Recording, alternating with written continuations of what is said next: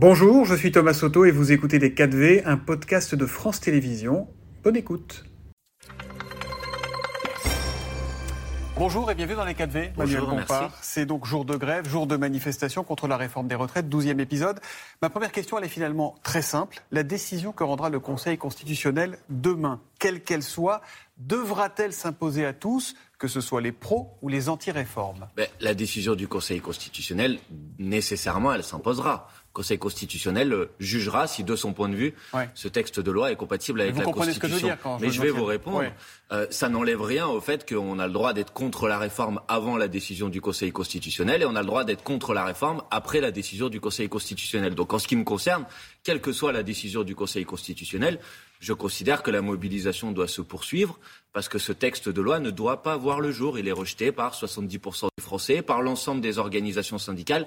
Et ça, ça demeurera après la décision du Conseil constitutionnel. vous participez à des manifestations, y compris la semaine prochaine, si elles sont organisées par l'intersyndicale Bien sûr, bien sûr, nous les soutiendrons, nous les appuierons comme on le fait depuis euh, le début le fait de décider qu'un texte de loi est compatible avec la Constitution ne rend pas obligatoire pour les Françaises et les Français d'être d'accord avec. Vous avez vu, même Laurent Berger a dit on ne va pas manifester pendant six mois sur la réforme des retraites hier. Ben moi, je préférerais aussi qu'on n'ait pas besoin de manifester pendant six mois. Pour, pour ça, il y a une solution très simple, c'est que le président de la République entendent l'opposition très majoritaire des Françaises et des Français et qui recule tout simplement, qui mm. retire ce texte de loi. Il n'y a pas de honte à reculer et à dire je me suis trompé. Mais ça veut dire quoi Que vous ne reconnaissez pas finalement, vous ne reconnaîtrez pas, encore une fois, si le Conseil constitutionnel veille, parce qu'il peut aussi censurer le texte. Bien sûr. D'ailleurs, je considère qu'il a euh, des arguments très sérieux pour la censure globale de ce texte de loi. Ça, pour le coup, personne n'en sait rien aujourd'hui sur sa décision. On sera tous fixés.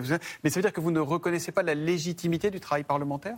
Mais pas du tout. D'abord, euh, je, je, je, vous rappelle que ce texte n'a pas de légitimité à l'Assemblée nationale. Il n'a pas été voté par une majorité des députés à l'Assemblée nationale.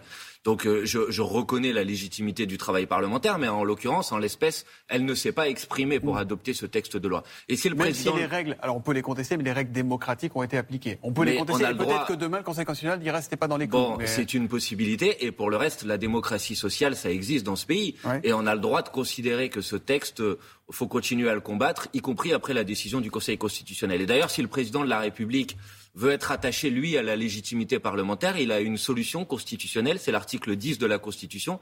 Il peut considérer qu'avant de promulguer la loi, il procède à une seconde délibération mmh. devant les députés à l'Assemblée nationale. Il leur demande de voter pour ou contre il, il vous a pas échappé que ce n'était pas tout à fait son intention Ça ne m'a pas échappé. Mais pour autant, je considère que ce serait une décision euh, juste, une décision légitime et une décision raisonnable, parce qu'on voit bien qu'on est dans une situation de blocage. Le président de la République ne peut pas se déplacer quelque mmh. part euh, dans le monde sans qu'il soit poursuivi par euh, euh, l'opposition à cette réforme des retraites. Vous ne craignez pas que tout ça se termine mal à la fin, euh, sans dire qui est responsable de quoi, mais ce blocage, ce dialogue de sourds qui dure depuis des semaines, depuis des mois, vous ne craignez pas qu'à un moment, il va falloir trouver une sortie quand même? Bah, Je pense qu'il faut trouver une sortie, vous avez raison. Et d'ailleurs, je viens de mettre, par exemple, sur la table une proposition de sortie, qu'on aille voter à l'Assemblée nationale on peut aussi décider de voter auprès des Françaises et des Français, faire un référendum sur ce texte de loi. Vous croyez au référendum d'initiative partagée? Là, encore, le Conseil constitutionnel dira demain s'il est organisable ou pas. Après, il faudra quand même aller chercher 4 millions et demi de signatures. Bah oui, vous avez raison, c'est un enjeu, c'est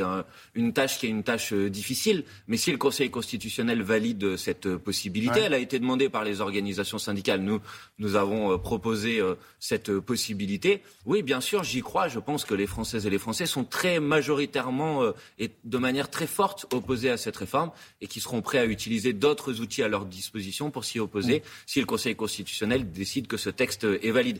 Mais je pense que l'objectif aujourd'hui, c'est la poursuite de la mobilisation, la poursuite de la grève pour obtenir le retrait de ce texte de loi. C'est la revendication de l'intersyndicale unie et c'est la revendication que je soutiens également. Au-delà du retrait de la, réforme, ça on a compris, euh, quel conseil vous donneriez à Emmanuel Macron aujourd'hui là?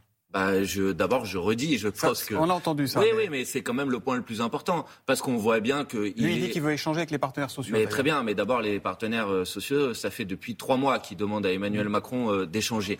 Donc, on voit bien la situation dans laquelle on est aujourd'hui, c'est que le président de la République est dans l'incapacité de gouverner tant que cette question des retraites n'aura pas été traitée. Et pour traiter cette question des retraites, il n'y a pas dix mille solutions. Il y en a plusieurs. Il y a le fait de retirer ce texte en disant je me suis trompé, j'ai pas réussi à convaincre. Bon, j'en prends pas ombrage et je recule, ou il y a le fait de dire bah, c'est la démocratie qui va trancher, donc je vais faire voter les Françaises et les Français. Dimanche dernier, euh, Boris Vallaud, qui fait partie de la NUPES, hein, qui est le chef du groupe socialiste à l'Assemblée, a utilisé le terme de forcené pour qualifier forcené de l'Élysée. Bah, je, je, je, je, ressens la, la, même chose que Boris Vallaud, c'est-à-dire le fait que le président de la République est calfeutré dans le palais de l'Élysée, qui veut discuter avec euh, euh, personne, et qui fait comme si, depuis trois mois dans ce pays, il n'y avait pas des mobilisations sociales qui sont les plus puissantes depuis 30, 40 ou 50 ans. Euh, que l'on croit d'ailleurs les chiffres de la police ou les chiffres des organisations syndicales. Je pense que le président de la République devrait en tenir compte et que ce n'est pas une bonne solution. Est-ce qu'il doit changer de gouvernement? Vous faites partie de ceux qui disent qu'il faut changer d'équipe maintenant ou pas? Il peut changer d'équipe, mais honnêtement, c'est pas ce qui va résoudre le problème. S'il s'agit de changer d'équipe pour mettre en place la même politique que celle qui est mise en place euh, euh, précédemment, ça va pas régler la situation. Pour régler la situation, faut écouter ce que disent les gens. Et ce que disent les gens, c'est travailler de 62 à 64 jusqu'à 64 ans. On n'est pas d'accord, tout simplement. Hmm. Ça remue aussi chez vous, en interne, chez, chez LFI, euh, qui a majoritairement voté la réintégration du député Adrien Quatennens dans ses rangs, après sa suspension consécutive à une condamnation à 4 mois de prison avec sursis pour violence conjugale. pour des raisons obscures, hein, je dois dire. Vous qui dites toujours ce que vous soutenez et ce pourquoi vous vous battez sur tous les sujets, là, vous refusez de dire pour qui vous avez voté. Qu'est-ce qui vous met tellement mal à l'aise dans cette affaire? Mais Rien ne me met mal à l'aise. Euh, euh vous et l'ensemble des députés. Mais Adrien Quatennens, a, vous l'avez dit, euh, écopé d'une condamnation. Il a écopé aussi d'une sanction politique, puisqu'il a été exclu pendant quatre mois de notre groupe euh, parlementaire.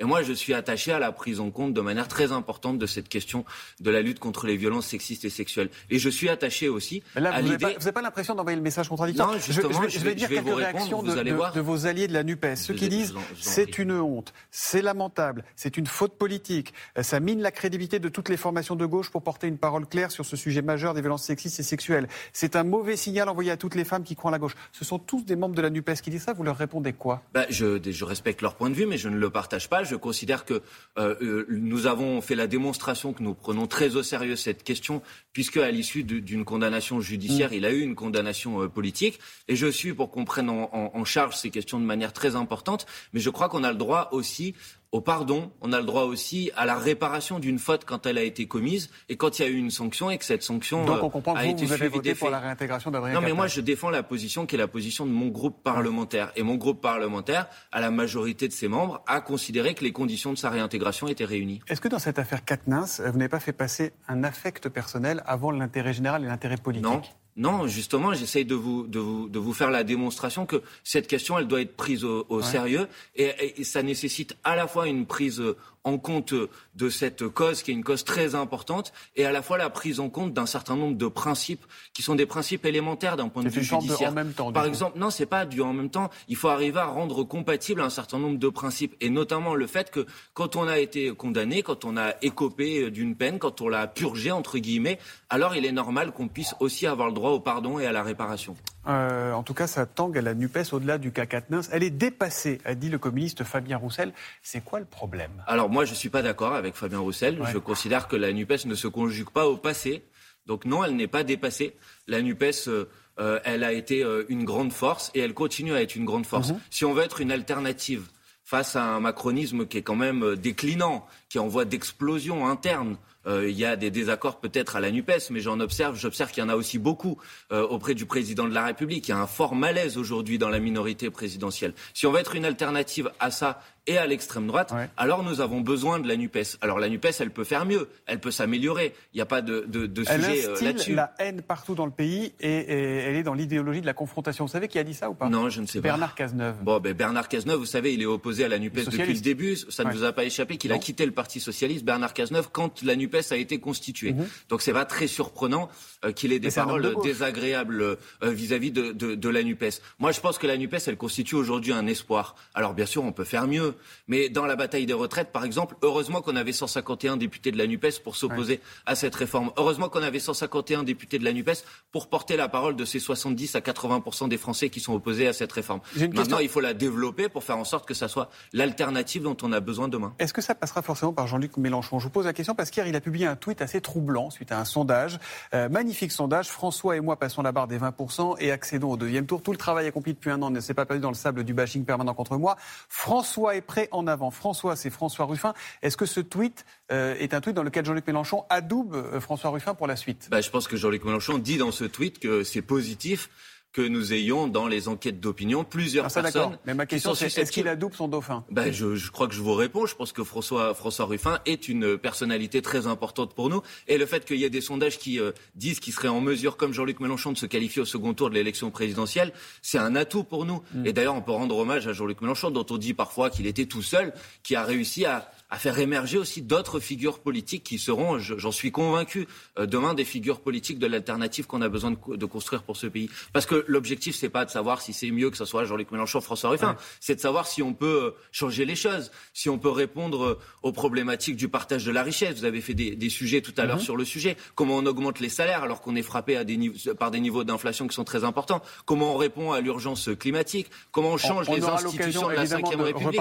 C'est ça qui est important. J'ai une dernière question à vous poser euh, rapidement sur la polémique ces derniers jours sur Taïwan pour, euh, pour finir, euh, né des propos d'Emmanuel Macron à son retour de, de Chine. Le chef d'État a précisé sa pensée hier. Il assume ses propos et refuse d'être suiviste. Pour le coup, c'est une, posture d'insoumis, en quelque sorte. Est-ce que vous le suivez dans sa mise à distance et de la Chine et des États-Unis face à Taïwan. C'est plutôt lui qui me suit, ou qui ah. suit les positions qui ont été exprimées par la France insoumise et Jean-Luc Mélenchon depuis plusieurs années, c'est-à-dire l'idée qu'en matière de politique internationale, il faut être non aligné, donc aligné sur les intérêts d'aucune puissance. Donc ça, c'est un aspect positif. Maintenant, je regrette que le président de la République donne l'impression euh, de faire des zigzags en matière de politique internationale. Une année, il dit que l'OTAN est en état de mort cérébrale. L'année d'après, il dit que ça doit mm. être le cœur de notre politique de défense. Vous voyez? Donc, je pense qu'il faut qu'il ait davantage de constance et de cohérence. Sinon, il nous décrédibilise sur la scène internationale. Merci beaucoup, le Bon vous. vous pouvez dire à Jean-Luc Mélenchon de venir un matin. Il paraît qu'il n'aime pas se lever le matin. On a du mal à le faire bien. Bah, demandez-lui. Mais bah, euh, pas de lui demander. Vous avez vu qu'il y avait d'autres personnes qui sont d'accord pour euh, vous répondre positivement. Et je vous remercie de m'avoir